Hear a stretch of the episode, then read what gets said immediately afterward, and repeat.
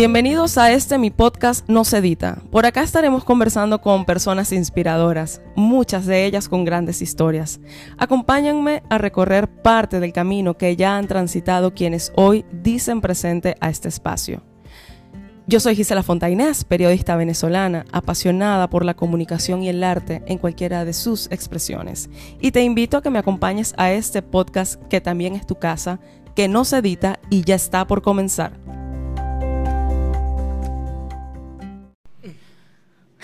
Hola, bienvenidos al segundo episodio de No se edita conmigo, con Gisela Fontainés.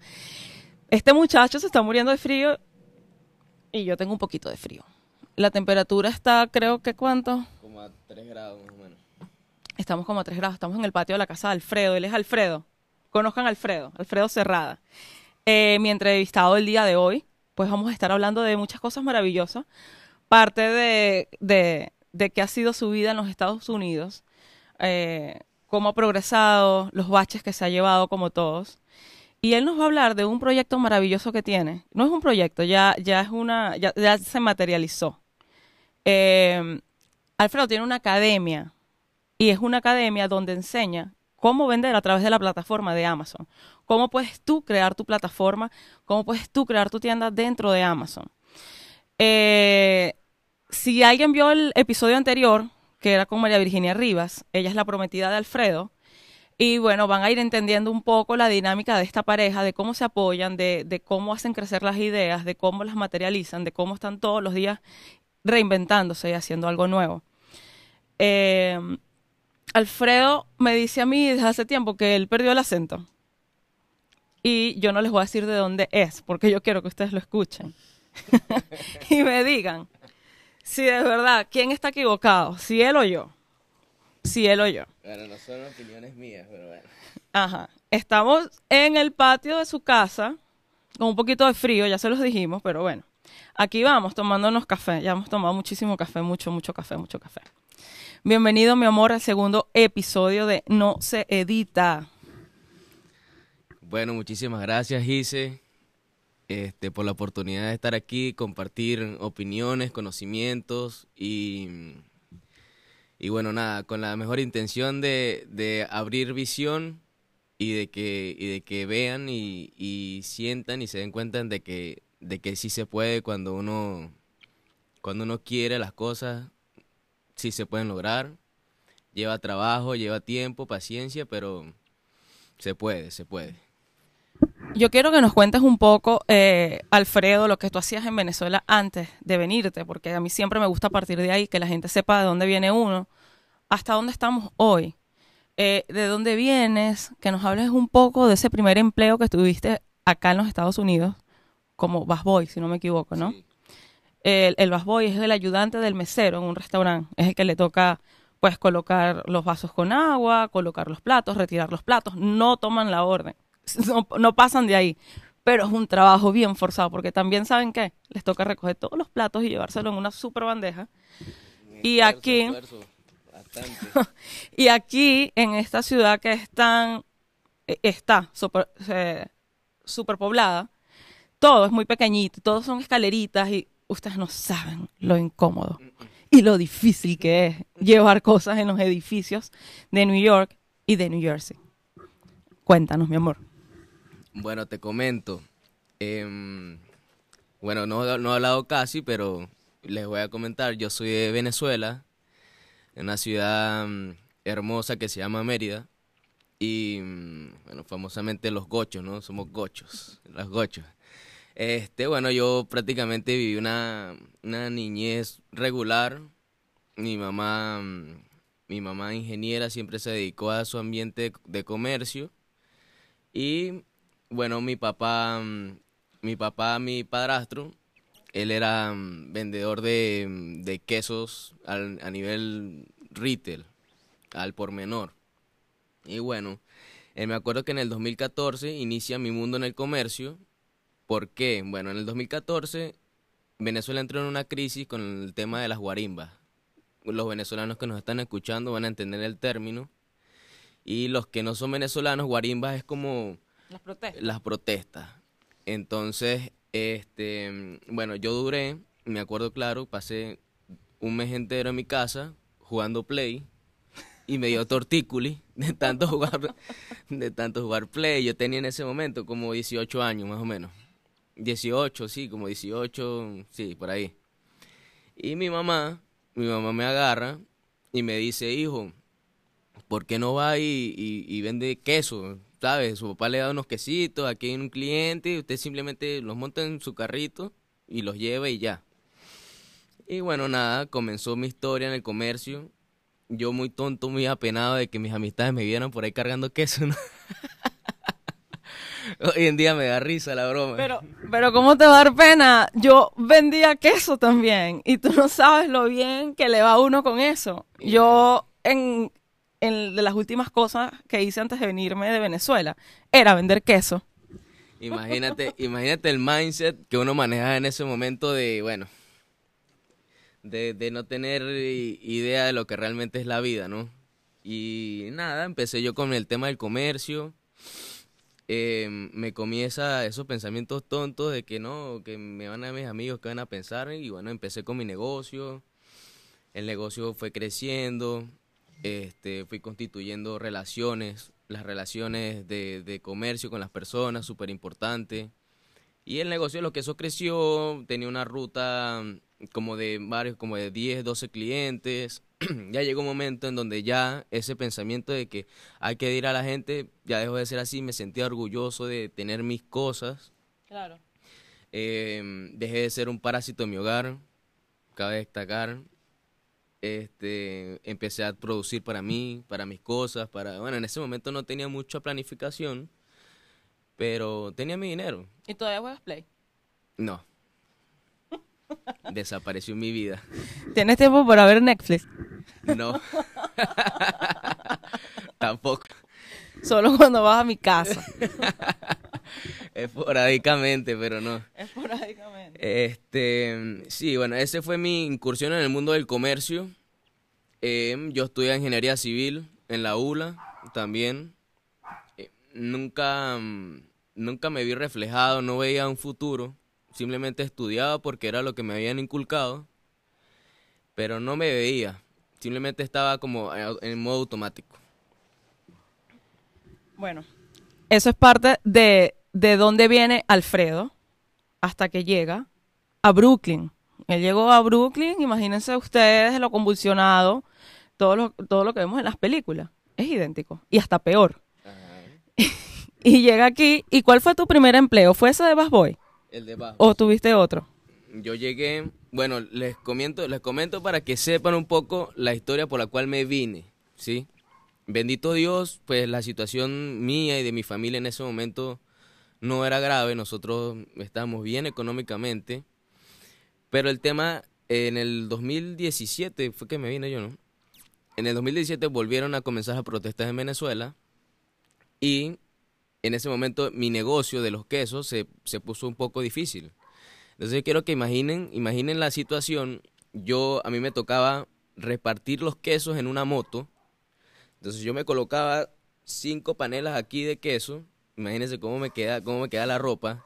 Me llevaba como tres bolsas de mozzarella de 10 kilos cada bolsa. Eran 30 kilos en cada mano. O sea, 60 kilos en mano. Los quesos aquí chorreándome hasta los tobillos me tenía que parar como por decir como, no sé, unos 6, 7 metros antes de la donde estaban los, los que estaban protestando, con cigarros, paquetes de cigarros en los bolsillos y lanzarle los cigarros para que me dejaran llevar los quesos a la comunidad, imagínate. Wow. No obstante a eso, cuando tenía que regresar, cuando... fíjate que yo me estaba preguntando que por qué repartías tanto queso en moto pero, pero ¿por qué se va en moto? No entiendo la necesidad. Claro, estamos hablando de, has enfocado precisamente del tema de la guarimba. Imagínate, o sea, qué locura. ¿Y cómo haces para manejar, Alfredo, si llevaba las dos manos ocupadas? iba con una persona, con un, con un ayudante, un trabajador de mi papá. Él era el que manejaba y literalmente estaba, él se montaba encima del tanque de la gasolina en la moto. Y yo atrás, en el asiento lleno de queso y bueno, así porque no no había paso para, para carros ni nada. Y bueno, un día me obstiné, me obstiné, llegué a la casa y yo tenía 20 años, creo que tenía en ese momento, yo me vine con 21 años, Vein- 21 años, 21 años, casi 22, y yo le dije a mi papá como que, bueno, mírame, le dije, mírame. O sea, tengo queso, suero de queso, que no es mu- no huele muy rico que se diga. En lo absoluto. En lo absoluto el suero de queso. Tengo queso del, del- de la cabeza a los pies. Esto que estoy generando, ¿para qué me alcanza? Para rumbear y, ajá, y salir y tener una vida, pero yo no... Ya, ya mi mindset estaba cambiando, porque yo ya estaba aspirando a otras cosas, un, un mejor carro, La mentalidad. eh, estaba aspirando la, yo- la traducción de mindset. ajá, la mentalidad. Ya estaba aspirando, no sé, eh, en mediano plazo comprarme una casa. Entonces todo el trabajo que yo estaba teniendo, yo se lo dije a él, mire, ¿qué, qué podías hacer tú cuando tú tenías mi edad y estás haciendo lo que yo estoy haciendo hoy? Y él me dijo, bueno, yo me comí mi primera finca, tenía la camioneta del año, tenía mm, potestad de irme de viaje con mis amigos si quería, y yo le dije, bueno, a mí me alcanza para ir a rumbear, comer en la calle y ya.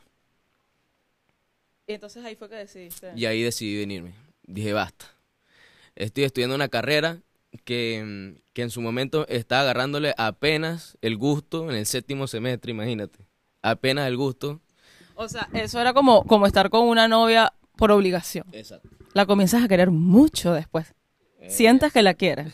No la terminas de querer. No, una relación tóxica. Pasó lo de la. Pasó todo esto y llegas aquí. ¿Por qué decides New York a todas estas? Esa pregunta no se le hice a Mariby. ¿Por qué decides New York?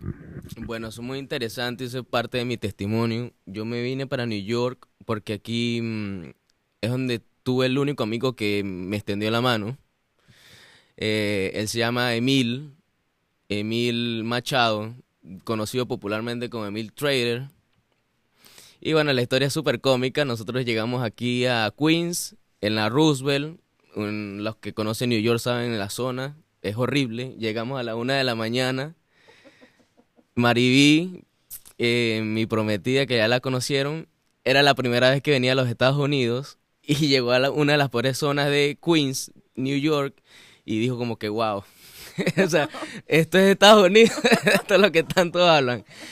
Este, bueno, llegamos a un, a un lugar y Emil tardó una hora en venir a buscarnos al, al- a la estación del tren. Una hora. Y nosotros con las maletas, una hora ahí en plena noche, a la una de la mañana, con un poco de, de, de, de, de, de personas transfor alrededor. O sea, fue una locura. Eso fue una locura. Mira. Pero ahora tú entiendes por qué él, por qué él tardó una hora, ¿no? Nada. se O había sea, quedado dormido. Ah, ah, bueno, se quedó dormido. Yo pensé que estaba, qué sé yo, lejísimo de la, de la estación. Eh, porque es que cuando uno llega aquí, yo recuerdo la primera vez que vine y, y que comencé a trabajar y me dijeron, no, trabajamos el sábado y el domingo. Y yo así como que, ¿cómo? Sábado y domingo, pero si trabajamos de lunes a viernes. No, pero sábado y domingo también. Y yo decía, ¿qué es esto? ¿A dónde vine? ¿Por qué yo vine para acá si yo no trabajaba sábados y domingos? Si acaso el viernes. Y después que tú llevas tanto tiempo aquí, o que ya llegas y, y te enfocas y comienzas a trabajar, entiendes lo valioso que es trabajar tantos días puedas para poder cumplir metas. Porque no le veo sentido tampoco que trabajes todos los días y sigas trabajando todos los días de tu vida y pasen 20 años y sigas trabajando todos los días de tu vida, no te regales ni un viaje, no, no te bonifiques por eso. Exacto, súper importante. Entonces, a eso no le veo sentido, pero que si tú estás trabajando los siete días porque tienes una meta, hazlo. Y, y para mí fue como un shock, yo decía, ¿qué es esto? Porque es sábado y domingo. Después, pues me encantaba trabajar todos los días. Y yo soy un poco workaholic, o sea, súper adicta a trabajar. Y más bien he tratado de bajarle mucho porque se te pasa la vida. Bueno, a mí no se me pasa la vida tampoco trabajando porque a mí me fascina viajar, es una de mis pasiones. Pero sí, muchísimo. O sea, trabajar un mes, dos meses, tres meses y uno ahí dándole, dándole, dándole, dándole. Este, ya te adaptas a eso. Ya más bien tú dices, me agarra un día libre, qué raro. O bueno, yo voy a librar tal día. Pero cuando tú llegas aquí, todo eso cambia. Tú, todo eso cambia. Ya tú ni te acuerdas si trabajaste sábado o domingo en Venezuela, porque trabajas, trabajas tanto aquí, todos los días, que, que ya eso pasa a segundo plano. Hay un impacto, hay un trauma. Hay un trauma. y Lo es, pero bueno. Yo quería quedarme el fin de semana cuando llegué y quería visitar parques cuando estaba en Orlando, pero no fue así. Entonces, eh, pues llegaron, retomando el tema, llegaron a Queens, a esa zona. Emil, Emil, ¿cómo te quedas dormido? Eh, bueno, Emil después de, soñar con muchas cosas, él, él, esa noche tuvo el sueño con lo, con lo del trading, ¿sabes? Fue esa noche. ¿Qué? Que él tuvo el sueño con lo de Emil Trader. ¿Es, ¿Es, así la cuenta? Emil Trade. Emil Trader. Trader. Es la cuenta. Él esa noche tuvo ese sueño, por eso fue que no llegó. ¿Me entiendes? probablemente. Entonces, pero míralo, pero míralo ahora, mira Emil ahora.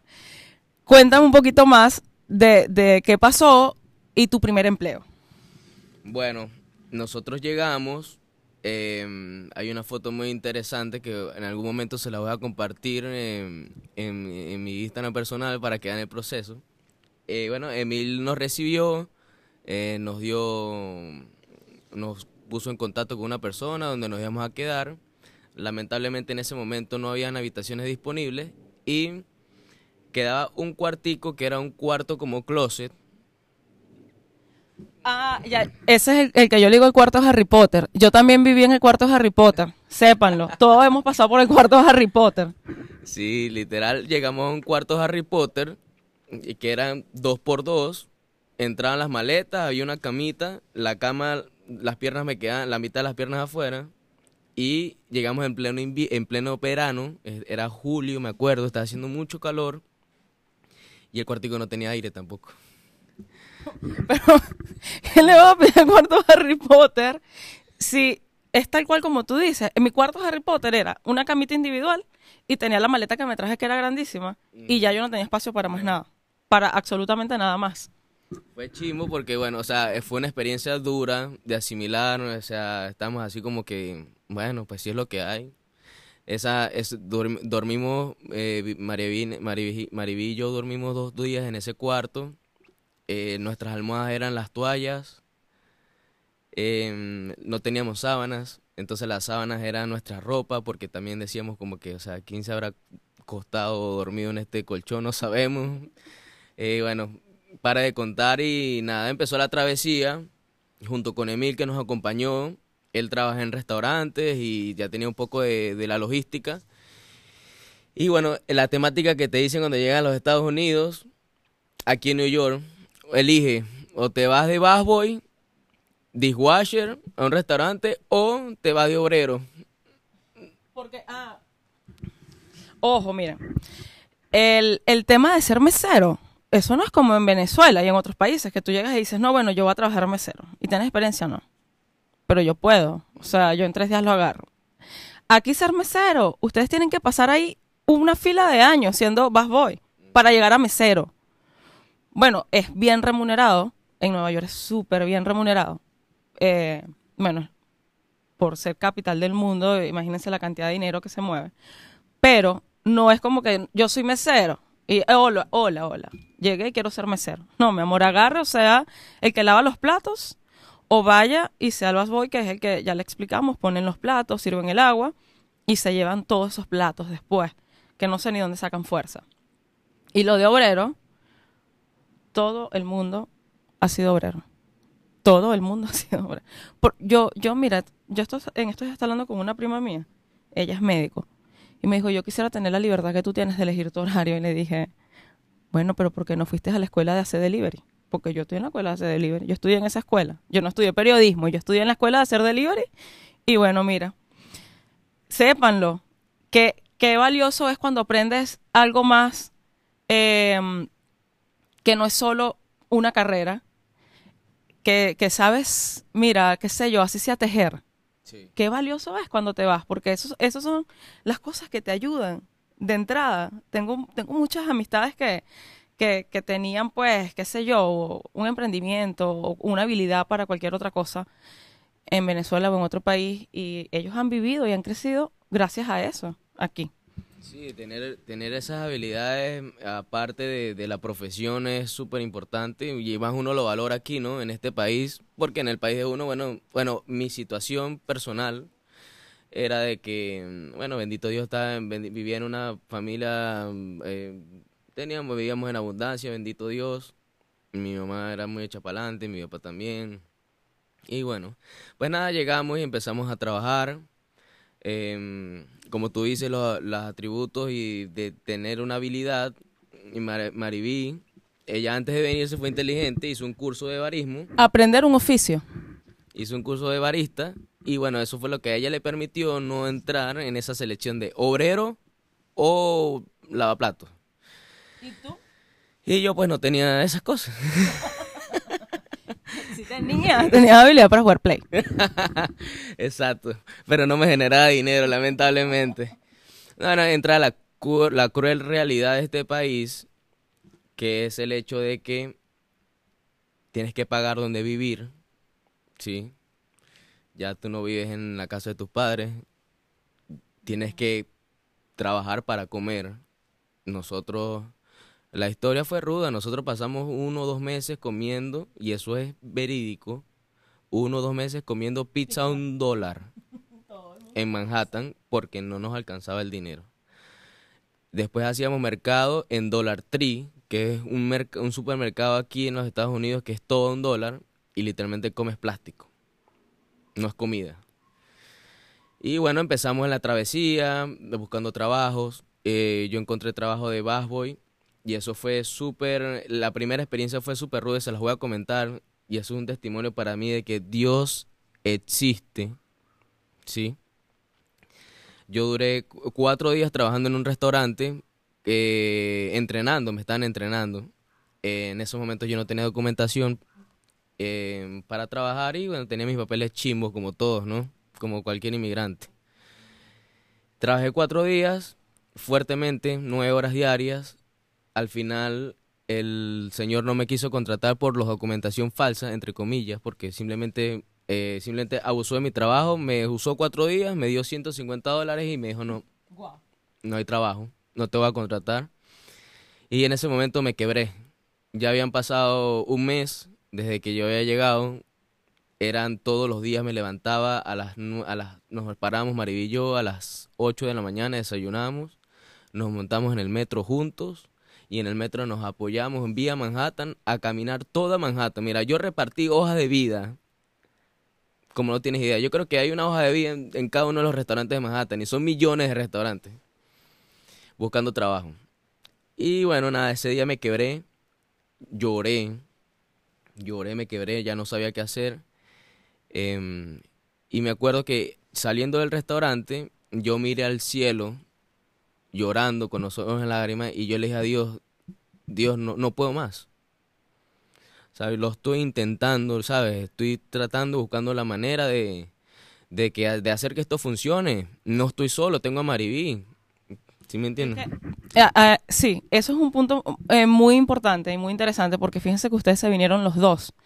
Y, y pues para nadie es un secreto que, que cuando tú te vas y te vas solo, por ejemplo en mi caso, y no tienes a nadie, o sea, wow, qué difícil. Ustedes por lo menos se, tiene- se tienen uno a otro Sí. y es difícil, todavía es difícil, porque no tienes a tus amistades, porque no tienes, a- bueno, tenías a Emil, dormilón, pero lo tenía. O No, sea, lo mejor tenías que despertarlo de vez en cuando, pero él estaba. Y él trabajando en su vaina. Entonces, oye, es sumamente difícil llegar a un país. O sea, es otro país. Ya por ahí sacan la cuenta. Es otro país, todo es distinto. Las normas, las leyes, todo. Eh, la cultura, sobre todo New York, que es multicultural. Tú te puedes montar en el metro y, y contigo va una coreana, una china, un indio, eh, un árabe, este, gente que ustedes ni saben que, que, que hay un país que se llama como de donde ellos son, ¿vale? O sea, es una locura, es una locura. Y cuando tú tienes un día, un mal día, como ese que tuvo Alfredo en ese momento, y tú ves al cielo y dices, o sea, lo estoy intentando, mira todo lo que he hecho, mira todo lo que dejé, porque no me funciona. Oye, es difícil, es difícil mantener la salud mental, eh, mantenerse emocionalmente. Es todos los días una tarea, es una batalla todos los días, porque a pesar de que uno ahora estamos, pues ya, ya como que nos adaptamos, Encaminado. vamos, vamos de la mano con, con- con todas las cosas que, que conlleva pues estar acá. Todavía hay muchos días de flaqueza, hay muchos días de tristeza, hay muchos días de añoranza. Y, y, y eso mismo es lo que hace que uno se vuelva a levantar. Porque cuando tú te pones triste y piensas, oye, no estoy, no estoy allá, o, o no está mi mamá para que me dé un abrazo después que me fue tan mal en este día. ¿Qué fue lo que te pasó? O sea, en tu caso no está mi abuela, porque yo sé que a ti te crió tu abuela. Y es como que, oye, me pasó todo esto, yo sé que si yo llego a mi casa, por lo menos va a estar mi abuela ahí para darme una palabra de aliento, un abrazo, hasta un té. Oigan, es difícil. Y, y eso entristece muchas veces a uno. Pero como él lo dice, Dios existe y qué bonito que lo diga. Porque es que Dios siempre está. Y aunque uno no vea y uno se quiera hacer el ciego, cuando Dios te quita las cosas o simplemente no te las da, con los días, ¿tú entiendes? ¿Por qué lo hizo? No. Yo creo que me cuentes qué pasó después de, de ese mal día. Mira, em, para terminar la anécdota, en ese momento llegó un angelito de eh, que era un mesonero de ese restaurante y me dice, hijo, ¿qué le pasa? Y yo, bueno, le comenté, mire, pasó esto, esto y esto, no me dieron el trabajo, yo ya tengo un mes en este país, el dinero que tengo, que me traje ya no lo tengo, no sé con qué voy a pagar la renta de aquí a, los días que vienen, o sea, y él me dijo, hijo, mire, vaya para este restaurante, busca a tal persona y, y allá, allá, mm, te, lo más probable es que te puedan ayudar. Y eso fue lo que hice. Esa fue la respuesta de Dios cuando yo lo miré del cielo y le dije, hermano, ayúdame, ¿sabes? Ayúdame porque ya no puedo más. Y bueno, bendito Dios, a partir de ahí en adelante me dieron el trabajo en ese restaurante para que vean que Dios sí existe y cuando ustedes piden ayuda de corazón y le demuestran a Él que lo están intentando de corazón también, Él siempre va a dar, te va a dar la, la, la, solución, siempre te va a dar la mano porque Él siempre está al lado tuyo. Y eso es testimonio verídico para mí porque yo se lo pedí a Él y llegó la respuesta. No tardó ni un minuto en llegar. Nada, empezó el trabajo, el busboy, todo bonito, precioso. Eh, empezó, bueno, empezamos a agarrar habilidades. Ah, quiero que me cuentes esa parte. Eh, la primera vez de la, por ejemplo, de la bandeja. Bueno, este brazo que ustedes ven aquí tiene fuerza y poder. También tiene costras porque me quemaba los brazos, cargaba platos hirviendo, recogía todo, como och- ocho platos aquí, una ruma de tenedores, eso era una locura y bueno, y de repente me di cuenta de que era, eh, o sea, podía hacer cosas que en mi vida no pensé hacer. Y dije, bueno, eso es bueno. Eh, habilidades, bueno, todo lo que tengo, sirviendo agua, servía agua, le, le limpiaba las mesitas a las personas, practiqué, empecé a practicar mucho mi inglés, que fue bueno, Eso sí. fue bueno. Eh, bueno, y esos trabajitos que uno hace, Eh, cuando uno cuenta estas cosas, no es para uno dársela de víctima, sino que yo me río porque es que recuerdo todo lo que uno ha hecho. y, y da risa porque definitivamente cuando tú estás haciendo algo que lo haces por, por necesidad, eso nunca te va a salir bien. O sea, lo puedes intentar mil veces. A lo mejor sí llega un punto en que te sale bien, pero como no es lo que te gusta y no es lo que te apasiona, mira qué difícil se hace. Y me estoy riendo porque me hiciste recordar que yo fui y trabajé como mesera una noche, una sola noche, en... em, era una boda de judíos. O sea, ustedes no, no saben primero el, el- el choque cultural que me llevé porque es algo completamente distinto. Mira, tú en Venezuela tú vas a tu boda, tú bailas tu merenguito, divino toda la noche, estás ahí, baila que baila uno con otro. Oye, los judíos, ellos agarran y separan el salón, ponen una pared, los hombres de un lado, las mujeres del otro lado. Meseras con mujeres y meseros con hombres. Ellos bailan juntos, las mujeres bailan juntas. Esa gente no se ve toda la noche. No sé, o sea, yo imagino que ellos se casan, no, no sé ni siquiera si se dan un beso, disculpen mi ignorancia, pero es que me llamó muchísimo la atención, porque yo nunca, nunca había asistido a ningún evento de este tipo. Y mi, choque cultural fue tanto cuando yo vi eso que yo decía, epa, y esta gente no. Ok, obviamente no van a tener su merengue ahí, su salsa. Pero ellos no van a bailar lo que están bailando juntos. ¿Qué es esto? Fue tanto que yo estaba con la bandeja así. Yo decía, es que no entiendo. Pasé ahí pasmada yo no sé cuánto rato. Y de paso, imagínense, yo soy súper torpe. Voy con la bandeja, que todo el mundo llevaba la bandeja full, qué sé yo, 30 copas servidas. Y yo iba y en la super bandeja ponía cinco copas. Y yo le decía a los demás, ni me vean, yo haré 10 viajes, pero yo no me voy a llevar todas las copas. Iba cinco copas y regresaba y cinco copas y regresaba. Y mira, o sea, todo, todo fue rarísimo, pero lo, lo que les quería contar es que quedé súper cansada. Y fue una sola noche. Quedé agotada. Ese tema es, eso es otro, otro nivel, otro nivel, el de ser mesero y atender. No paras toda la noche, para allá, para acá, no para. Yo llegué a mi casa que no podía ni caminar. Es que podemos, nos podemos quedar aquí una hora entera, dos días enteros, una semana entera, hablando de los temas del, de esos trabajos forzosos que uno tiene que hacer cuando llega a estos países. Y es donde nosotros estamos hablando hace rato con respecto a los traumas psicológicos que uno se lleva en este país sin querer, pero los tienes. Te traumas, em, te minimizas, tu autoestima baja mucho, mucho, porque lamentablemente no eran eh, trabajos que, que, en algún momento en tu vida había tenido que hacer, em, las personas te tratan mal, te humillan, eh, los clientes te, te gritan porque, bueno, le serviste mal el agua o simplemente regaste, eh, los managers te gritan porque no estás trabajando como un robot. Mira, cantidad de cosas que no pasé yo en esos restaurantes. Y a veces no, no te puedes sentar, son nueve horas y no te puedes sentar en ningún momento. No, en un, un, día, un día yo me tomé el lujo de sentarme en una silla porque no aguantaba los pies. No los aguantaba y la espalda la tenía molida. Y el manager me llegó y me dijo, yo no te pago para que estés sentado. Wow. Y bueno, yo salía de ahí y ¿qué, qué es lo que yo sentía? Yo llegué a este país con mucha, con mucho, mucha hambre ¿sabes? Porque yo me vine con un, objetivo y es que, bueno, si no lo logré en Venezuela, eh, estamos en los Estados Unidos, se supone que es el país de las oportunidades, pero es lo que pasa cuando ya estás así, tan, y te machacan y te dan duro para que, bueno, bienvenida, esa es la bienvenida.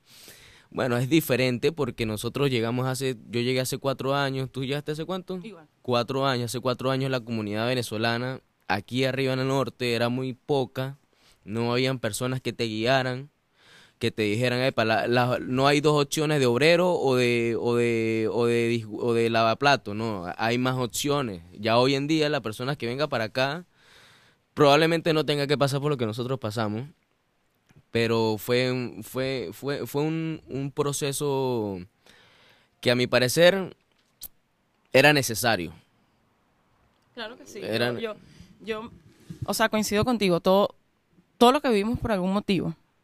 Y yo lo agradezco, o sea, nunca me, nunca me, he sentido como que minimizada por, por todas las cosas que he hecho, porque eso, lejos de cualquier cosa, me ha hecho crecer muchísimo, como persona sobre todo, como, como ser humano, como... O sea, si nos ponemos a hablar de todo lo que hemos hecho, imagínate, imagínate, porque la gente ve simplemente lo que quiere ver y a veces uno muestra solamente una parte de su vida, porque lo que ustedes ven en las redes sociales no, no todo es como, la vida no es las redes sociales, mi amor. O sea, uno llega y llora, uno llega y se siente mal, uno llega y tiene mal día, un día llegas y no tienes trabajo. Eso nos pasa a todos, nos pasa a todos. Eh, pero cada experiencia es un aprendizaje. Y fíjense todo lo que hemos estado hablando y cómo Alfredo, el día de hoy, tiene la academia que les comenté al principio. Eh, parte de, esa ambición con la que él llegó, pues él ya, ya le está concretando parte de, sus sueños, de sus metas. No se quedó en sueños, ya son metas que se han estado materializando. Quiero que me hables de cómo nació la idea de, la academia, de Worldwide Sales Academy. Em, si te vino eh, esa idea, si fue tu amigo el que te dijo vamos a hacer esto, o fue a raíz de trabajar en Amazon y ver cómo, cómo funciona el e-commerce. El e-commerce es el comercio electrónico y Alfredo nos va a decir mucho mejor eh, en cuánto está representado ahora mismo en porcentaje el e-commerce en los Estados Unidos. Por ejemplo, yo no es por nada, sino que a mí me fastidia como que un poco ir a hacer compras y yo prácticamente la vida entera la compro por Amazon, por Amazon, porque aparte pues no trato de no perder tiempo en esas cosas y trato de invertirlo en, en cosas que, pues, que realmente me generen eh, algún resultado. Bueno, mira, este, en, en el camino de, de buscar esa salida a esos trabajos forzosos, bueno, bendito Dios, después de esos trabajos conocimos el delivery. Las personas que están aquí en Estados Unidos saben la virtud que es trabajar de delivery. Tienes tiempo, nadie no tiene un jefe encima gritándote Ganas, Vives. vives, tienes un flujo de un flujo de caja mayor que esos trabajitos. Yo trabajaba en esos tra- en los restaurantes eran 40, 50 horas a la semana y me dan un cheque de 600 dólares. Ahora es diferente. Y bueno, empezó el interín de trabajar en, en, en Amazon, con, en Amazon Flex. Y mm, junto con Mariví empezamos a ver esa, ese mundo de Amazon, pero desde adentro. Y qué era lo que sucedía. Y bueno, eh, hace tres años eh, yo conozco una persona que me da, me da, me da la visión, así como yo estoy haciendo, voy a hacer ahorita con ustedes, de abrirle la visión, me dio la visión de mi hermano, esto es chiste, esto tú puedes comercializar en Amazon de esta manera, y empezamos, y empecé yo en el camino, Eh, empecé en el camino de la investigación, no hice ningún curso con respecto a lo que yo hago en la academia, simplemente es mi, es mi preparación automa, ¿cómo, cómo se dice? Autónoma. Autónoma. eh, es una estrategia creada por mí que reventó el año pasado. Hace, duré dos años para conseguir rentabilidad y bueno, fueron, lo hice un tiempo, lo abandoné, eh, ese era el proceso, hasta que, bueno, em, se consiguió la estrategia sólida y sí me apalanqué, o sea, mi idea de la academia viene de yo ver lo que Emil, mi amigo, ha hecho. Emil, bueno, yo cuando llegué a este país, él está incluido en el tema de Forex, lo que es inversiones en el mercado Forex y criptomonedas, ¿no? En ese momento yo no creía en él, ¿sabes? Él estaba viviendo abajo mío, él vivía, yo vivía en, la- en el primer piso, él vivía en el basement de la casa y él me decía, no, que cripto, no, que forex, no, que no sé qué, que el futuro, que la vaina. Y no, y, yo le- y le- entonces empe- hizo una academia, que es la academia que él tiene hoy, y yo me acuerdo que él está cobrando como 200 dólares la, el cupo. Y yo, Pa- El, el curso. el curso. Y yo le dije, hermano, te dar 70 dólares y no te doy más. A mí. Pero bueno, yo, eh, ahí empezó en ese mundo, me dio a mí a ver, a- me, me dio como una apertura al mundo digital, ¿sí? Yo te voy a dar 70 dólares ahorita. No. este, bueno, empezamos. Retomo otra vez la conversación con respecto a cuándo- con por qué elijo hacer esta academia. Yo he visto cómo él, a través de su conocimiento y a través de las cosas que ha hecho, ha ayudado a tantas y tantas personas. Y cuando yo me sentí seguro de lo que yo estaba haciendo en Amazon, haciendo la, la metodología de dropshipping, yo me dije a mí mismo, yo también quiero que las personas tengan este, este, esta, esta, mm, esta habilidad, así como yo lo tengo. Y yo sé que va a ayudar demasiado, así como si me ayudó a mí, yo sé que a todos, a todas las personas que lo hagan también los va a ayudar.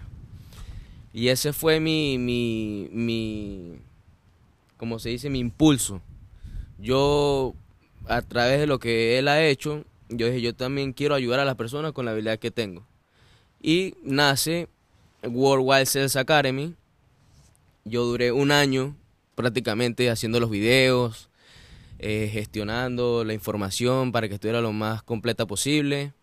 Eh, el dropshipping, hasta los momentos, el dropshipping es el único, la única metodología de comercio que está en la academia. Existen tres metodologías de comercio en Amazon, que es el dropshipping, que es cuando somos intermediarios de la venta. No, no tenemos que comprar los productos previamente, simplemente somos intermediarios, generamos la venta. Cuando generamos la venta, utilizamos proveedores retail, proveedores al por menor y enviamos la unidad al cliente. De esa manera vamos gestionando la metodología. La segunda metodología es wholesale, que es compras a mayoristas. Ya tú compras el producto a precio mayorista y lo, y lo, y lo envías a las bodegas de Amazon. Y la tercera es la metodología de marca privada, que es cuando ya tú confeccionas tu marca, tu producto, y lo ingresas, lo puedes enviar tanto a las bodegas de Amazon como también lo puedes enviar tú mismo. Este, ya tienes que crear marca, hacer el branding, tienes que tener community managers, tienes que tener página web, tienes que tener una cantidad de cosas externas a Amazon. Ok, entonces, eh, la academia por ahora ofrece solo el, el aprendizaje o el material para el dropshipping. Eso es lo que, que es, el, es el intermediario entre comprador y el, el cliente y la persona que, que tiene el producto, pues que es el vendedor. Él es el, el segundo vendedor del mismo producto. De eso se trata. El revendedor. Exacto. El re- exacto, el revendedor. El revendedor, haga la redundancia. Exactamente. ¿Cuál es la virtud de este, de este modelo de negocio, Gisela? La virtud de este modelo de negocio es que, como somos revendedores del producto, no tenemos que tener inversión previa al producto. ¿sí me- No vamos a tener eh, Nada, inventario parado ahí esperando a que se venda, no. Esa es la primera eh, Ventaja. ventaja. La segunda ventaja es que es un trabajo remoto. No tienes que dejar de hacer lo que haces en tu vida para hacer este negocio. Eh, y bueno, la tercera ventaja es que puedes comenzar con un capital muy bajo. Entre mil, dos mil dólares puedes comenzar. Esos mil, dos mil dólares son para que ustedes tengan un fondo de ahorro.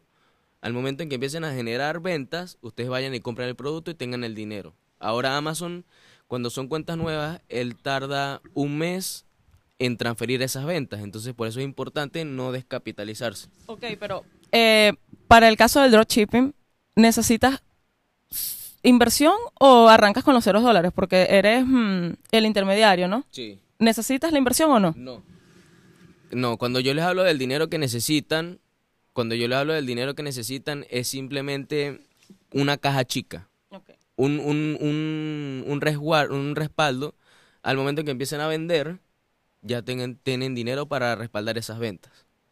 Y así sucesivamente van progresivamente aumentando el catálogo de sus productos y van generando más ventas. Mientras más productos, más ventas. Ahora, háblame un poco de- del del e-commerce. ¿Cuánto representa ahora mismo el e-commerce en, Estados Unidos? Y después de responderme esa pregunta, quiero que le expliques a la gente que aún estando en Venezuela, tú puedes vender a través de Amazon y puedes tener tu tienda. No hace falta que estés acá.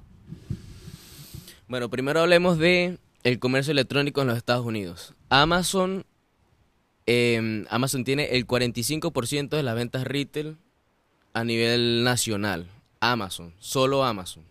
A nivel mundial, el e-commerce antes de la pandemia se estaba manejando a un 20% del- de las ventas al por menor, solo el 20%. Después e- de la pandemia, eso, eso tuvo un crecimiento exponencial durísimo porque, bueno, la- todo el mundo está en sus casas Y todo el mundo, claro. y todo el mundo Delivery. quería, bendito el delivery Online. online, entonces todo el mundo empezó a consumir a nivel online y el consumismo online, el consumismo electrónico es una tendencia que no es eh, estacional. Una vez la persona prueba esa metodología de comercio, se mantiene y eso lo dicen las datas desde, desde los años 90 que comenzó ese, ese mundo. Este, la segunda pregunta era con respecto a las personas que están en Venezuela, ¿sí? Es No- un- no- no- ojo, no solo Venezuela, sino que puedes vender de donde estés, pero como en Venezuela hay tantas prohibiciones de todos los tipos y tantas regulaciones y todo es no, no, no, no, no, no. Quiero que sepan que hay un sí, ahí, ahí tienen un sí, una posibilidad inmensa. Exactamente. Bueno, una de las misiones con respecto a la academia es poder ayudar a todos los venezolanos. Claro, no es ayudar a todas las personas de habla hispana, valga la redundancia. Cualquier persona que hable español, Claro. bienvenida. Pero como yo soy venezolano y sé la situación que están pasando mis, mis, mis hermanos en afuera de los Estados Unidos, en Latinoamérica, este, yo siempre estoy en búsqueda de, de que ustedes puedan lograr este sistema de metodología desde allá. Ahora, em, Amazon tiene restricciones de venta en cuatro países latinoamericanos. Lamentablemente, Venezuela está incluido en ellos. Este, pero hay una solución, ¿sí? Hay un sí.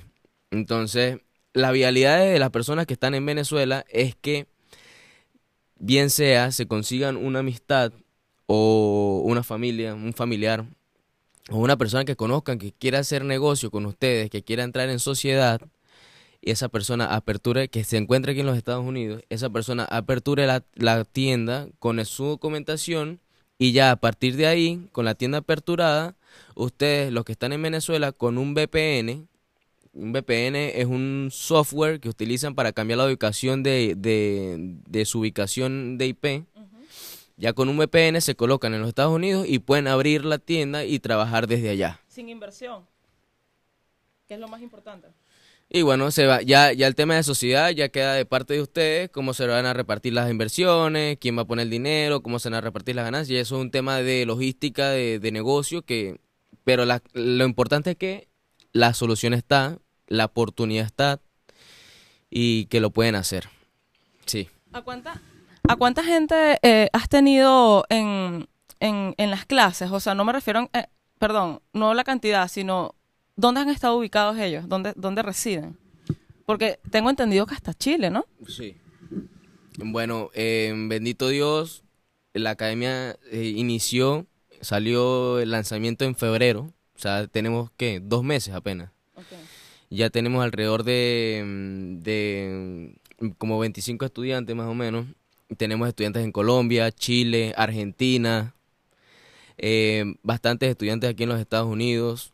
Tenemos una estudiante en España que se incluyó a la comunidad la semana pasada. Súper feliz, súper contento de poder ayudar porque esta metodología de dropshipping es muy viable para todos, ya que el comercio es importante que entiendan. El comercio en los Estados Unidos. Vamos a vender en amazon.com. Pero como nosotros hacemos eh, negocio online, podemos hacerlo de cualquier parte del mundo, ya que cuando obtenemos la venta simplemente nos dirigimos al proveedor y el proveedor es el que le va a enviar el producto al cliente. Entonces tú lo puedes hacer desde China si te da la gana. Creo que mucha gente no quiere ir a China ahorita.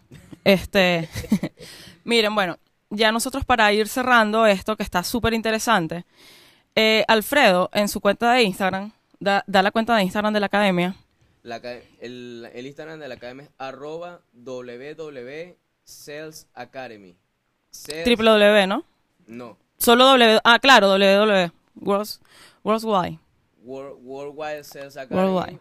Y o también pueden, seguir, pueden seguirme a mí personalmente, que es arroba alfa con PHA alfa piso e-commerce. Yo les digo que, que vayan ahí, es para que ustedes vean, él siempre está posteando que, lo que estamos hablando no es mentira, eh, para que vean el, la cantidad de ventas que tienen ellos en la tienda, porque no es solo la academia, tiene una tienda en, en Amazon, para que vean la cantidad de ventas, cuánto factura.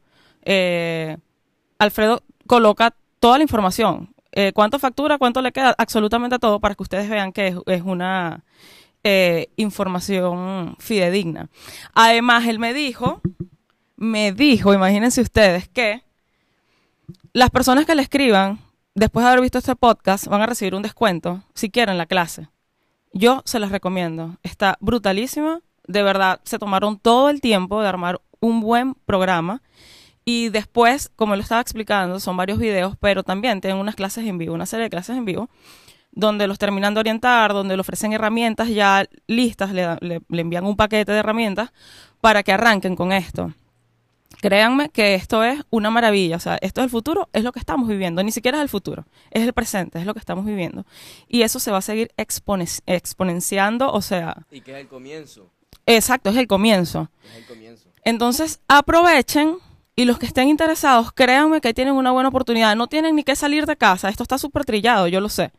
Pero no saben lo rico que es saber que estás haciendo ventas con un inventario que no es tuyo, con una inversión que no es tuya. Y tú estás ganando. Alfredo, muchísimas gracias por haber estado aquí el día de hoy, por esta historia que es muy inspiradora, eh, como muchas otras que, que han estado, que, que he tenido la oportunidad pues de grabar y las que están por venir, por supuesto. Gracias por, por toda la información, por, por tu testimonio, por abrirte con nosotros, con mi público, eh, con, con lo que es tu vida y lo que has pasado desde que llegaste aquí. Mira, mira, Gise, agradecido contigo, de verdad que ha sido una bendición conocerte y que hayas entrado a nuestras vidas. Te lo digo, aprovecho este, este, este espacio para decírtelo. Este, yo simplemente quiero decirle unas palabras a los que nos están oyendo. Yo sé que irse del país de uno es difícil. Es trillado, es traumático, es súper triste, pero no nunca se olviden del por cuál se fueron, la razón, la acción. Yo siempre yo siempre simplifico mi vida con la acción. No con lo que siento, ni con lo que el ego me da, ni con las emociones, porque las emociones no pueden jugar tanto a favor como en contra. Es la acción. Nosotros nos fuimos del país buscando un mejor futuro. Y eso es nuestro deber hacerlo. Llegamos a cualquier país en el que se encuentren. Es difícil comenzar, llevamos bastantes experiencias, pero recordemos siempre que nosotros somos personas afortunadas del país en el que vivimos, Venezuela, que somos personas donde tuvimos, pudimos obtener educación gratuita, donde somos eh, personas ambicionistas, personas echadas para adelante, como decimos en Venezuela, ¿sí? Que en este país, en, Estados Unidos, se pueden hacer las cosas. Eh, bueno, el mismo amigo mío, Emil, Emil, es un, es un, yo lo admiro. Si te estás viendo este, este podcast, hermano, ya tú lo sabes, yo te lo he dicho, porque quisiste, te armaste una, una visión, un proyecto y lo hiciste, lo lograste. ¿Dónde está Emil? En Miami. Yo les recomiendo que sigan la cuenta de Emil para que vean de qué le estamos hablando. De verdad que sueñen, idealicen, idealicen sus metas, plásmenlas en un papel, una, una, una tabla de visión de sus proyectos y cúmplanse, lógrenlo. Miren, lo, único, lo peor que uno puede hacer es no comenzar, no, intentar. no intentarlo. Este país está lleno de oportunidades y está lleno, y bueno, aquí estamos junto con Gisela y mi persona tratando de abrir la visión y de que ustedes sepan de que hay soluciones para salir de esos huecos económicos en los que nos encontramos. Y por favor, represéntenos de la mejor manera. Siempre traten de ser buenos ciudadanos donde quiera que estén, donde quiera que se encuentren lleven la bandera en alto, por favor. Sean ciudadanos del mundo, donde sean que estén, y traten siempre de hacer el bien. Que eso queda súper lindo. Hacer el bien y portarse bien queda muy bonito. Dejen los desastres para otro día. Gracias por habernos acompañado. Acompañado. debe ser el frío que ya comienza, ¿sabes? Ya, ya comienza a bajar el sol otra vez. Aparte tuvimos toda la entrevista, yo tuve el sol en la cara, ya el sol rotó, pero bueno, ya se terminó. Gracias por habernos acompañado a No Cedita. Esperen este todo este episodio en un canal en YouTube. Ya les voy a colocar acá abajo donde lo van a encontrar para que lo puedan ver completo, ¿ok? Muchísimas gracias. Se les quiere. Espero que no solo hayas disfrutado, sino que también te hayas enriquecido con este episodio. Recuerda que todo lo que desees con el corazón y la mente, lo puedes lograr. Me despido por hoy. Gracias por haberte conectado a No Se Edita.